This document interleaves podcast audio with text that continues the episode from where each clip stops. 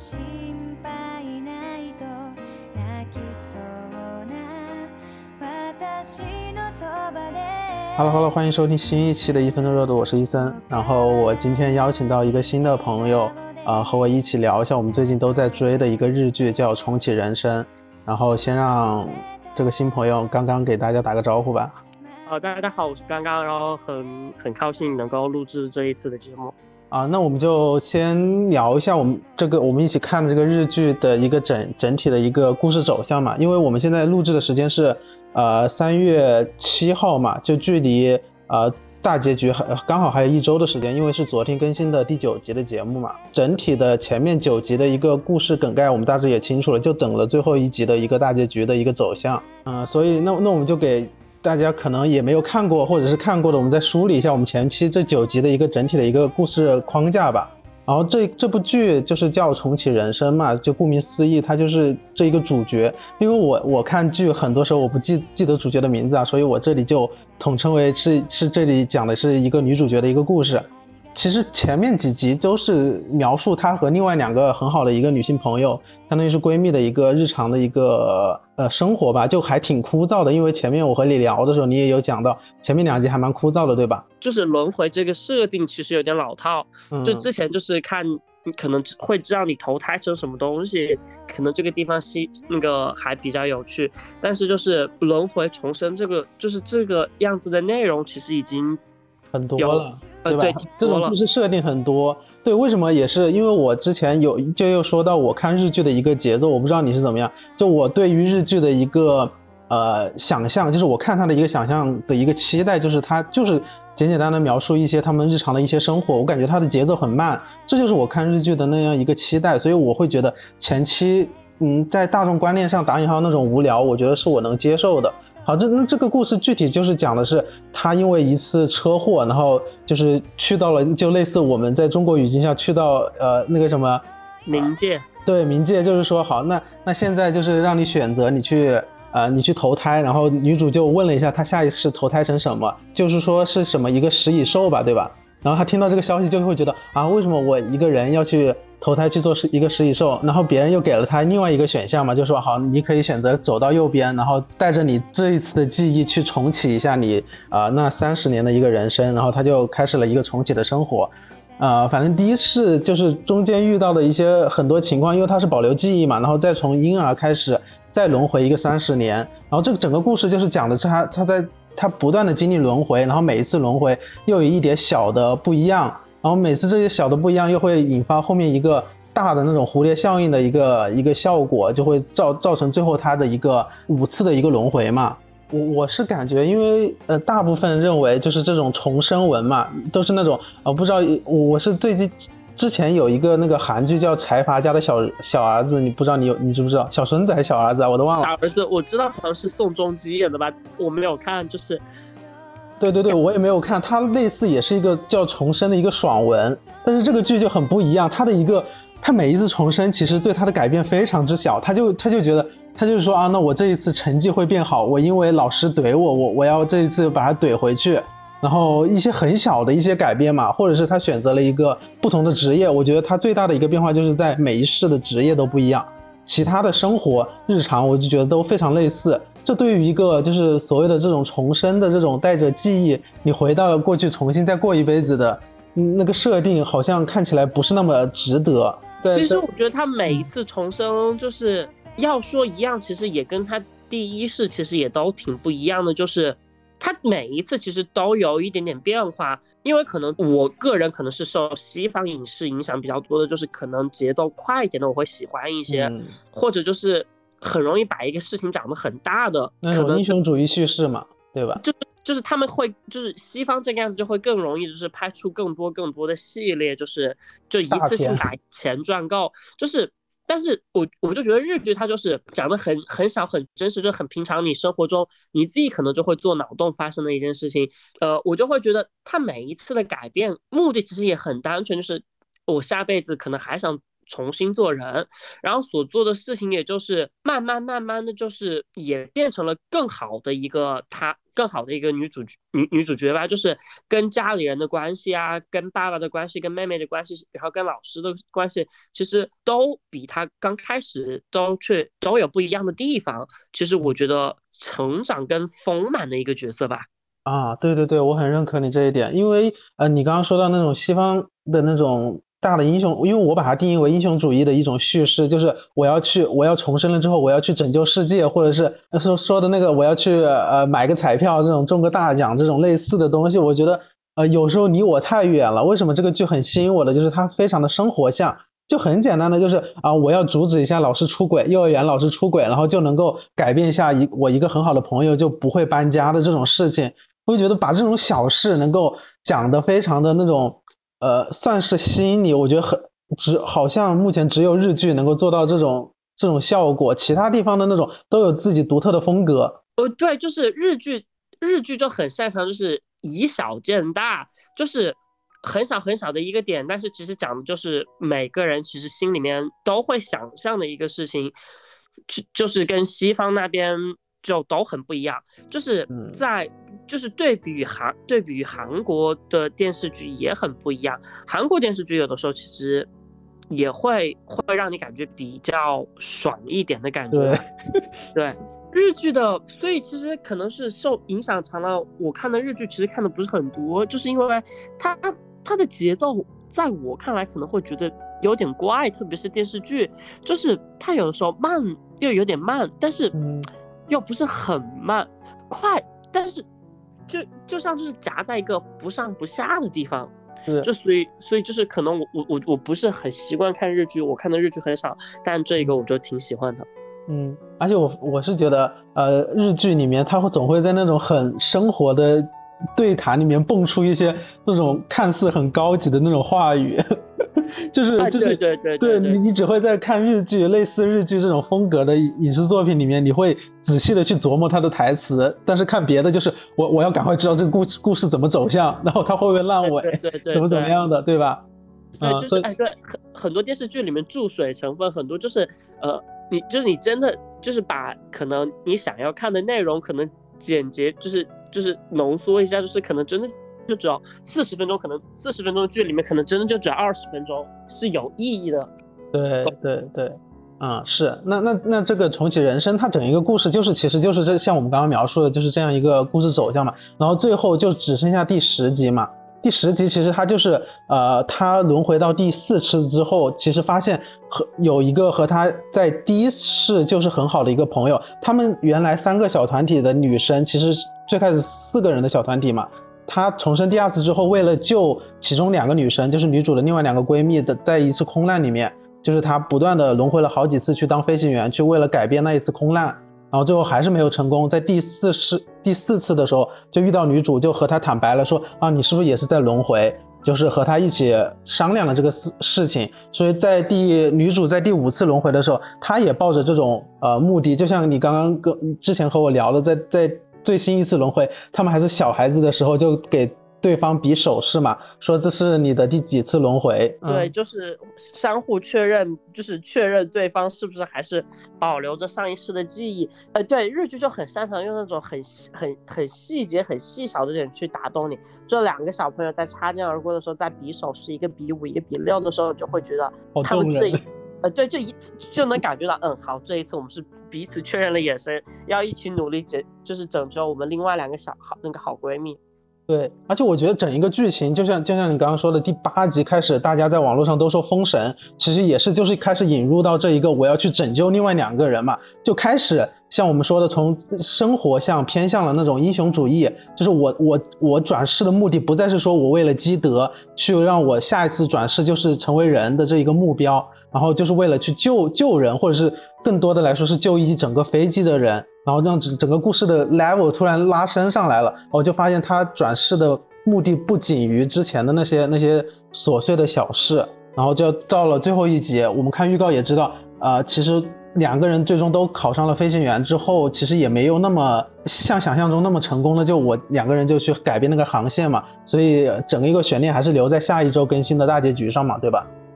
哎，对，就是他侧面，其实我觉得他讲的一个线，其实也就是，呃，很多事情就是它发生了，就是会那么发生，就是在很多事情面前，即使你会，你有重新一次的机会，你其实也是很无能为力的。就比方说像三十岁的高峰期死亡，大家避免过很多次，但是大大家好像都集中在三十岁会暴增死亡率，是就的，就对，就是这种突然就意外而来的死亡，就很多事情就真的不是人力能够改变的，对，就而且感觉可能冥冥之中真的是有一双大手。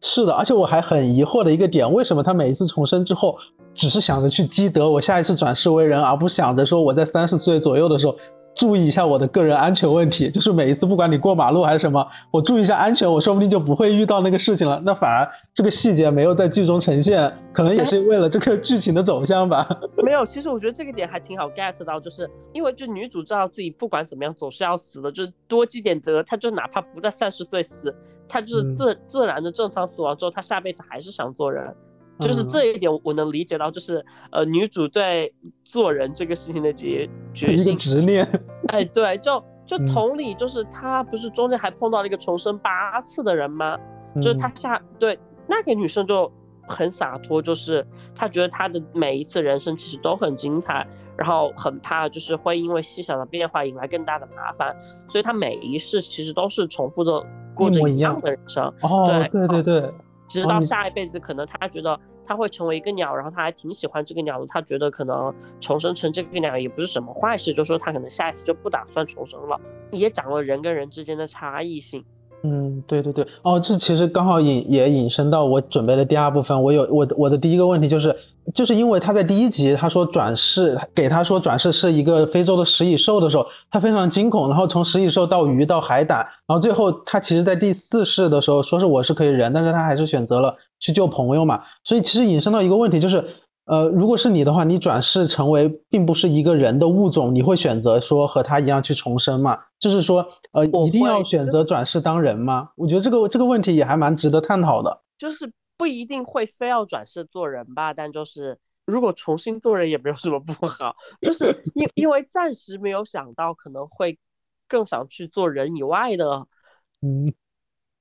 就是物种，哎，就是你说要我真有选，如果真可以问我投胎转世成什么，我可能嗯。会直接跟你说，类似于就是异种这个样子的吧，就不一定是人，但是可能就是啊，因为我在我我我有在网上看到很多人评价说，为什么不去当非洲的食蚁兽？当人这么累，你为什么还要重新当人？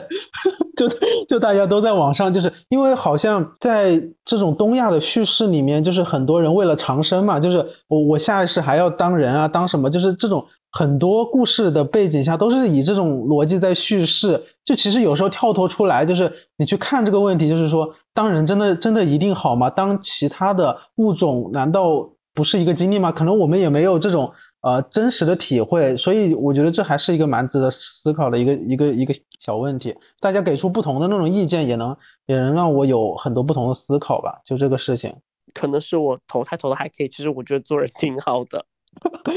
看来你现在过得很 很很生活也还可以，是吧？生活过得还挺安逸的吧？嗯，那那那其实还是蛮好的。我我觉得有一个情节我还蛮好奇的，我不知道有没有注意到，就是她其实每一世，她第一世不是有一个男朋友嘛，然后她第二世转转转转了之后，发现这个男朋友我知道变成百亿万富翁，对，就是离开他之后，就是很多人离开他之后，就是另外一种不同的模样。包括这个男朋友，还有后面她的一些同事。她第一世的同事就是和她一起中午吃饭的时候，总会和她聊一些就是很正经，就是很客气的东西。但是他第二次再去遇到这个人的时候，他发现这个这个同事和另外一个同事聊天，就会聊一些非常轻松的那种八卦呀，那种和朋友之间的调侃。然后后他后面的第三世、第四世也是遇到同样的问题。就是我会怀我我我其实不不太能够 get 到这个设定，我觉得这个设定会让会不会让主角怀疑自己，就是哦原来是我的原因让身边的人过得没有那么好，或者是和我的相处并没有那么的舒服。我不知道你有没有关关关注到这个点？就是其实我觉得女主也有自己自自我认知到，就是她是一个容易让身边的人，就是不是好朋友的人感到紧张的人。就其实她跟她父母相处的关系，其实也是那样而已。就是我觉得不是什么人都能够成为朋友的，所以呃，也不是所有人都能够很轻松的，就是去聊那种哦比较轻松一点话题的。就是呃，你可能很多事情，你有很多话要，就是跟不同的人可能会要讲不一样，很多不同。你你可能我。我我有很多话要说，但是我可能会跟好朋友说的话，可能就是开心一点的，可能其他的可能我就是要去很正经的去跟你分享一个一个人，可能可能是女主在她身边很多人就不是朋友朋友的人身边充当的就是一个这个样子的角色，我觉得他也有很能很坦诚的接受这个角色，我觉得。也算是自己跟自己和解的一个部分吧，就像他后来慢慢的就融入家庭，也是自我成长、自我和解的一个部分吧。那如果是你，你会有一种自我怀疑吗？还是你现在这个阶段已经没有了那种自我怀疑？因为我为什么问这个问题？我会觉得，如果在可能以前或者是当下的某某一些时时间，如果我真的是的遇到哦，发现这个人和我相处以外和别人相处那么的开心，那么的快乐，我就会自我怀疑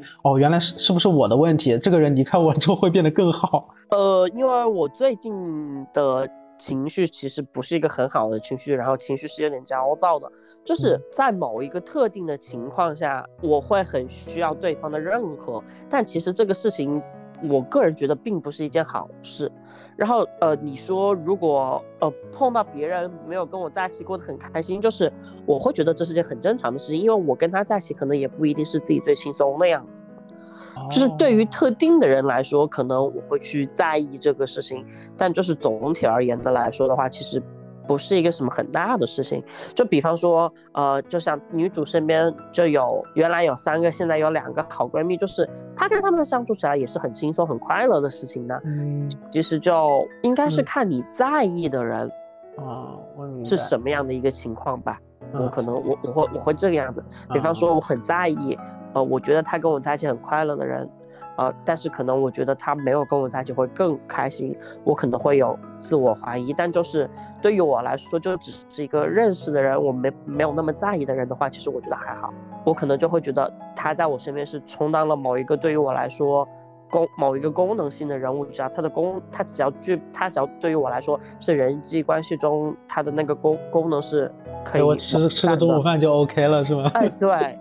哦，明白明白，哎，给了我一个一个新的思路，就是你刚刚有说到一个相处的问题，我其实还蛮被，因为我们前面几集的一个整体叙事就是呃女主和另外她两个闺蜜平时相处的一些日常嘛，就有两个点还蛮，就让我印象深刻的，就是她们相处的一个点，就第一个是呃前面几集是其中一个闺蜜过生日嘛，对吧？然后。我觉得这种细腻就真的是只有日剧才能捕捉到。就当时他说，哦，会不会有店员来给他送那种那个叫什么？呃，仙女棒还是什么的，插在蛋糕上，她就会就那个你闺蜜，呃，偷偷的瞟了一眼，然后女主就 get 了这个点，她就会直接去问出来，她说你不会是在期待什么什么的吧？然后就是这种这种表述，我觉得在很多作品里面其实不会这么直接，我觉得在日剧里面就会就会表现出来。然后还有一个点就是。她在有一世转世是在东京上班，然后另外两个两个闺蜜就是来找她，是带了什么零食还是什么，他就会直接的去跟问他说啊，你带了这个零食怎么不吃还是什么类似的这种话吧，我就觉得他们之间相处就是非常的直白，然后不管是遇问一些呃所谓很尴尬或者是很不客气的话的时候。都会呃很舒服，就是不会让人会觉得很尴尬，就这这两个点会让我印象还蛮深刻的。呃，我觉得就是他让人觉得舒服点，舒服的点就在于就是很多情况下你跟你很要好的朋友相处起来就是这个样样子，就是日剧就是它有一部分东西它就是这就是为什么它的恐怖片我觉得也很吓人，就是因为它真的很写实。天呐，别别说了，我现在一个人在一个房间里，不要说这么恐怖的东西。对，日剧就是一个。日日剧就是还挺贴近生活的，就是呃，就比方说是呃，可能两个就是朋就是朋友之间一个眼神传递，就大概能明白什么意思。就是这还是在日常生活中会经常发生的，特别是可能当你跟朋友一致对外的时候，可能就真的彼此一个眼神，你大概就知道哦下面要讲什么话了，或者说是你可能就可能就是你闺蜜的一个白眼，你就能读出它里面无就那个无数的潜台词。但是我在生活中其实，呃，你刚刚说的那种对于吐槽向的，我觉得大家能 get 到，就是像那种很生活向的一些，就是对方的一个情感，就是可能放在国产剧里面就会觉得啊，这个人说这句话是不是心里有什么小心思啊什么什么的，但是你在日剧里面就永远不会觉得这三个女生怀着自己的一些小心思，就会觉得她特别坦诚。他们说话可能和我们的语境不是那么类似，但是会给你一种很真诚的感觉。就不会觉得这些女生心里有什么不一样的想法，因为我觉得就国产就很喜欢搞雌竞这一套，所以就是就比方说你把相同的情境放到疫情中间那个叫做《爱很美味》里面，你就会觉得其实可能这三个女生相处起来也很就也很自然。其实我觉得是跟国产的哪每每个每个剧不一样的剧。可能你会有不一样的感觉，就比方说疫情中间的那个《爱很美味》，我就觉得其实就挺好看的。嗯，是，我也看了，因为我感觉啊，你刚刚说到这个，我突然想到国产的一个很很套路的话的叙事，就是可能闺蜜之间先开始关系很好，然后中间要么是遇到一个一致对外的，要么就是你们两个人出现什么矛盾，然后撕撕撕一场，然后撕的就造成了整个关系的一个高潮，然后再到最后再慢慢和解，怎样一个这个叙事？但是日剧里面就是我就是两个人就是。从头到尾都是好人，就是就是互相的袒露心声，少了那些跌宕起伏，但是会让你感觉这个整一个叙事非常舒缓又舒适。这是我觉得只有日剧目前给我的这种呃舒适感，在其他的韩剧和国产剧里面总会他会觉得啊，我在这个点我需要制造一点高潮，但是日剧的高潮它就总会在一些不经意的让你觉得出乎意料的那些地方弄出来。就是日剧里面其实也会撕，就是日剧里面的撕是会让你觉得有理可据、有理可依的，就是呃，就是同样的一个点放在你身上，就是你也会跟你的好朋友发生发生这这个样子的摩擦，也会说同，可能甚至都会说同样的话。可能就会做同样的事情，就是因为他不是刻意的为了一个摩擦而引发的一个摩擦，可能真的就是一些小的误会，当下一些小的误会，可能是一些传达性，可能是说的话，可能是当时情绪什么一点，就造成的某某个误会，导致可能就是两个人疏远了或者怎么样，可能在然后再是当有一方很在意，另一方就直接一个直球打出去解解开误会的话，就是会让你觉得。这整呃跌宕起伏的点就是很生活化、很有逻辑的，所以就会觉得还挺舒服的。嗯，明白明白。那下一个其实我还有一个就是，我觉得还有一个问题就是，我们也刚刚有聊到，就是因为我们的整体就是期待里面的一个重生文，就可能是到最后的一个某种打引号的英雄主义的一个走向嘛，就是我要去。我没有这么期待，我没有表明过我这么期待，我没有表明过我。好好，就是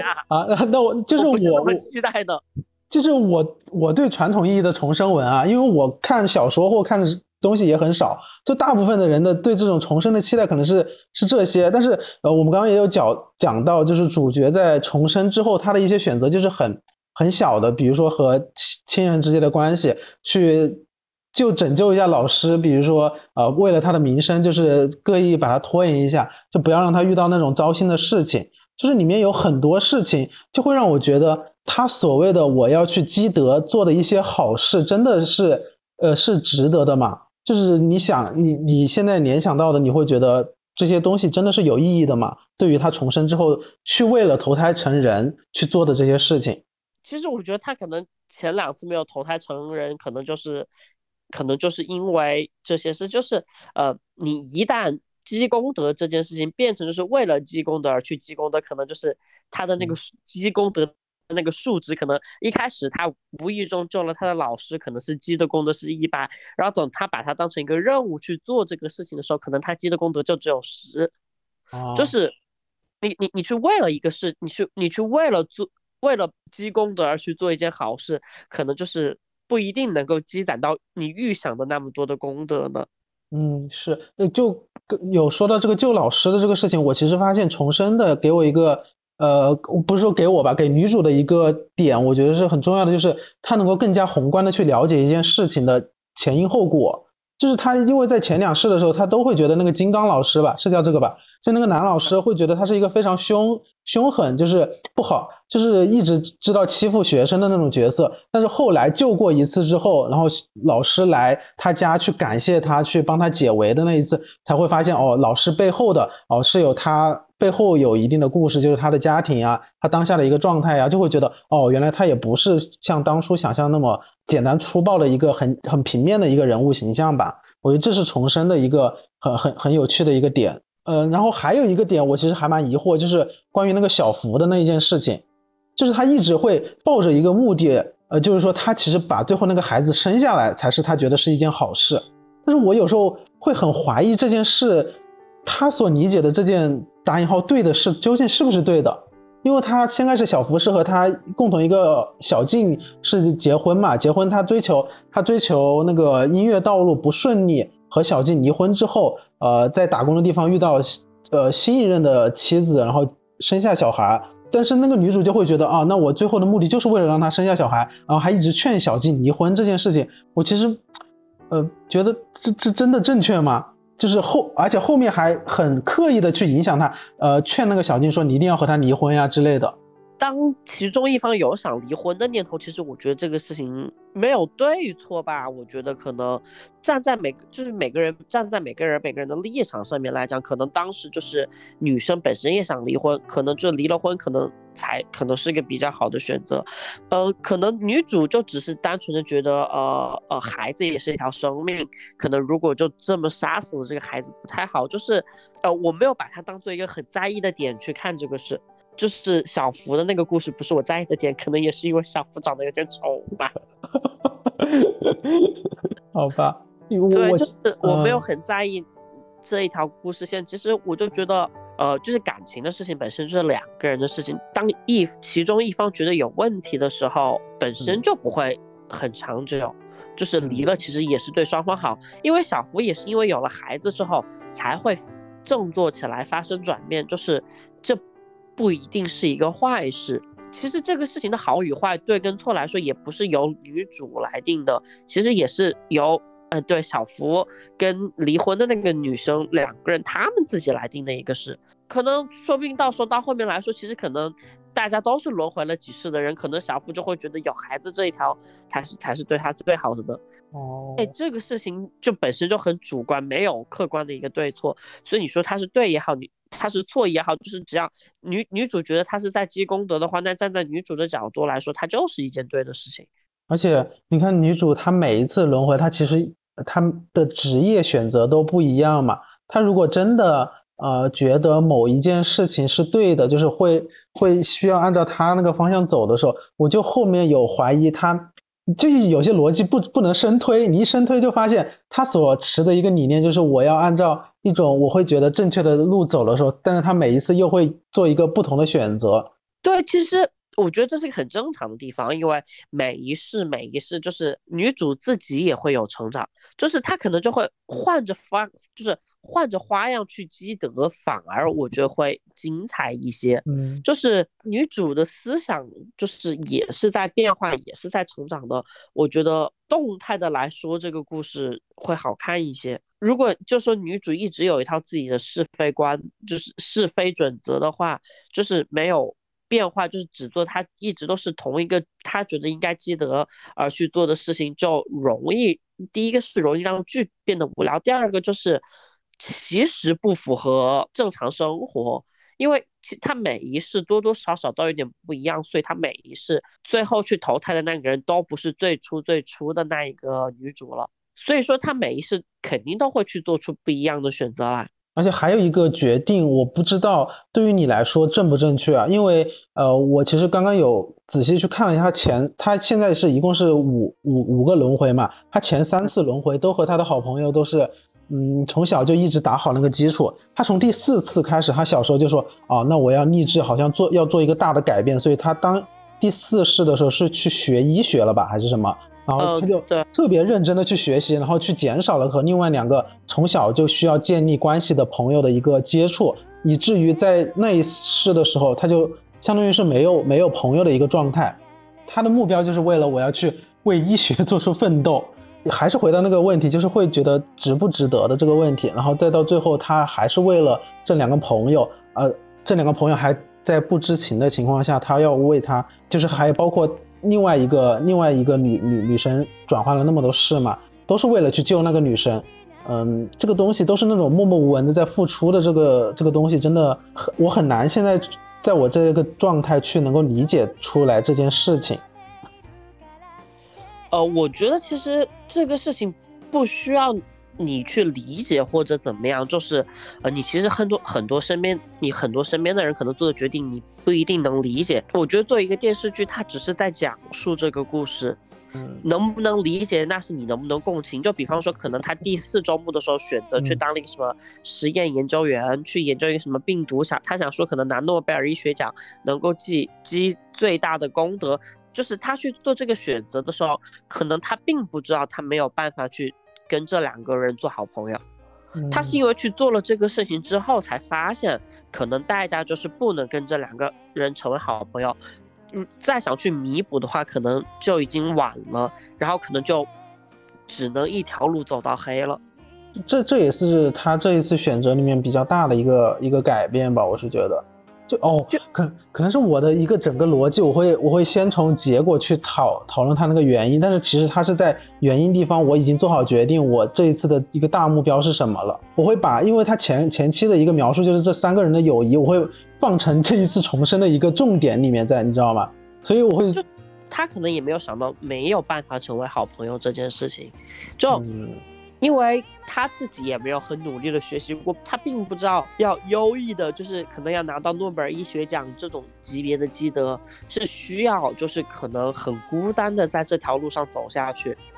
就是他，他是因为做了这件事情才发现会变得孤单的，就跟他重生了五次的朋友是一回事。就是可能他重生五次的朋友，当时也没有想到，如果要好好要成为飞行飞行员的话，就不能和他们做朋友。可能是因为发生了发生了这样一件事情，不能成为好朋友。之后，他其实我觉得他可能也有难过过，但是比起不能成为朋友，他更是更希望自己的好朋友能在活，能活在这个世界上。所以说他后面就不停的去选择，就是好好学习，没有成为他们的好朋友，就直到后来跟女主两个人就是相认。而且就是后面我我其实有一个设想，他如果知道那一个航班不能那个呃，就是可能会失事的话。就是我我我会更加个人主义，没有那么强的英雄主义啊。就是我就把我那两个好朋友，就叫他不要登上那班飞机就好了。就是他们的决决定是我要去改变整一个飞机的一个走向，去救一整个飞机的人。我可能比较呃自私一点，我可能我眼下的能力我只能救这两个人的时候，我会先选择那我只把这两个人救下来。就是我会阻止他们去去这样做。所以很多时候这种剧的决定其实会让我啊，不管是编剧还是什么东西，我会让我设想到一些。啊，不同的选择嘛，就包括我刚刚问你那个意义的事情，其实也真的不是说探求意义，我会觉觉得这个，呃，这个人物背后的一整个呃逻辑叙事是什么样的？哦，我懂你的意思，就是，哎，对，所以我一直就是有跟你讲，就是你并没有必要去理解他做这些事情的意义或者怎么样，因为他就只是给你讲了一个故事，你可以选择听或者不听，或或者共情或者不共情这个事情。对的，所以所以其实到第八集、第九集这种，呃，把这个友情突然又一次拔高的这种东西，就会让人觉得很很动人嘛。特别是最新更新一集的时候，他们两个人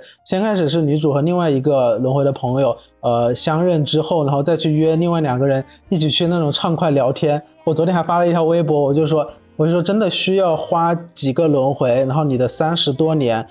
的准备去当一个飞行员，救下这两个。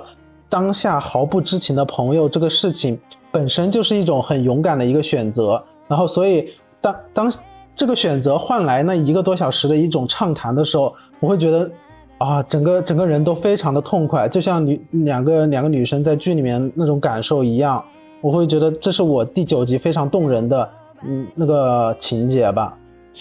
我懂，就是就是他们最后四个人一起畅快的在那里聊天嘛。嗯。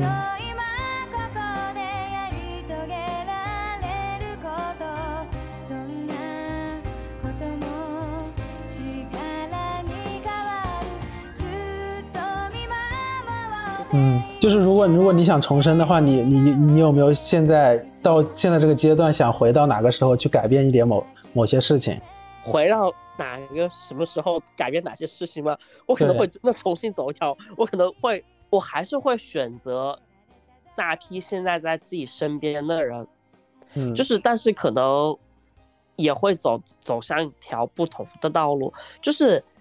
呃想要改变的事情其实很多，就是重生这件事情其实就是给了你一个后悔药，对，就是让你有有了很多你去修改你后悔的事情，但是你就会发现没有了那些后悔，你可能就不是现在的你。对，就是其实我觉得，与其你去说重生之后你会不会去做一些改变，或者是改变一些你后悔的事情，或者是改变一些什么事情，不如是其实这个问题问到最后，就是归根结底就是你喜不喜欢现在的自己。如果你足够喜欢现在的自己的话，你可能不会就就重生之后，你不会想要那么大的改变。呃，我我我蛮想分享一个点，就是我今天其实有听一个播客，也是几个女生在讨论这个剧嘛。但是这个女几个女生，呃，应该算姐姐了吧，就是差不多都是三十岁到四十岁的一个年纪。就是我会觉得，我会现在听完那一期播客之后，我会觉得这种年纪大的人在讨论啊，他们之前的这个人生的时候，这个经这个经历会让会很吸引我。就是那种年长者的叙事，我以前可能会觉得年长者就在那里吹嘘他以前什么什么样。他如果真诚的再去分享的时候，呃，他们其中有一个点，他们也也讨论到这个话题，就是会分享到也是之前的一个后悔的一个决定，或者是遗憾的一个决定。那些遗憾可能是你无法。客观上去改变的一些事情，比如说亲人的离世，或者是一些很珍惜的东西的离开，你缺失了某些机会，他们会觉得如果重生的话，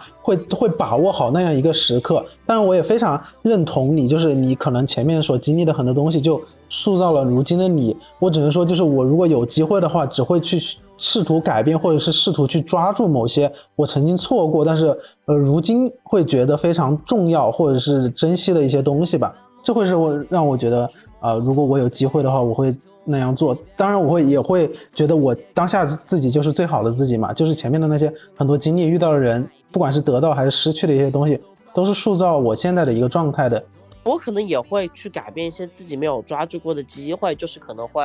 让自己在那个时间段更勇敢一点。然后，因为其实就是重启人生，就这个事情，其实即使你重启了，有些事情就是你还是没有办法改变。比方说是亲人的离世，可能他就是会得了这种病，你也没有办法去改变这些事情。就是我觉得重启人生，它有一个很重点、很重要的一个点，就在于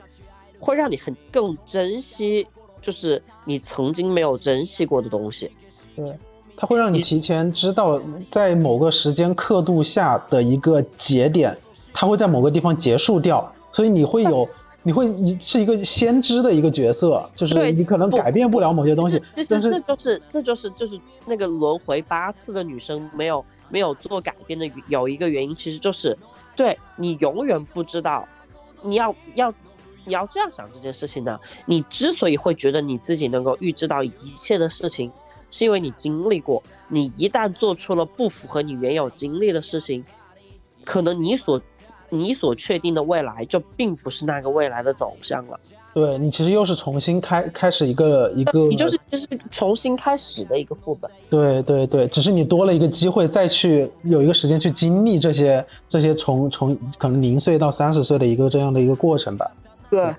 啊，你是的是，你也给了我很多思考。那那我们这一期就。就聊到这里，也希望大家能够去看一下《重启人生》这一部剧。还有一周的时间，如果你从现在开始看九集的话，还能等到下一周的大结局，对吧？对对。行行行，那我们这一期就先聊到这，那我们下一期再见吧。好，拜拜。好，拜拜拜拜。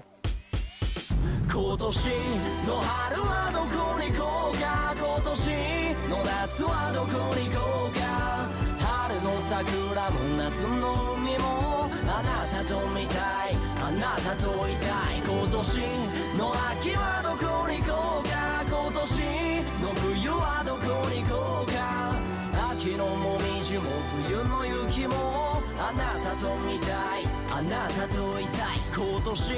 の春はどこに行こうか？今年の夏はどこに行こうか？春の桜も夏の海も。あなたと見たい。あなたといたい。今年の秋はどこに行こうか？今年の冬はどこに行こうか？秋の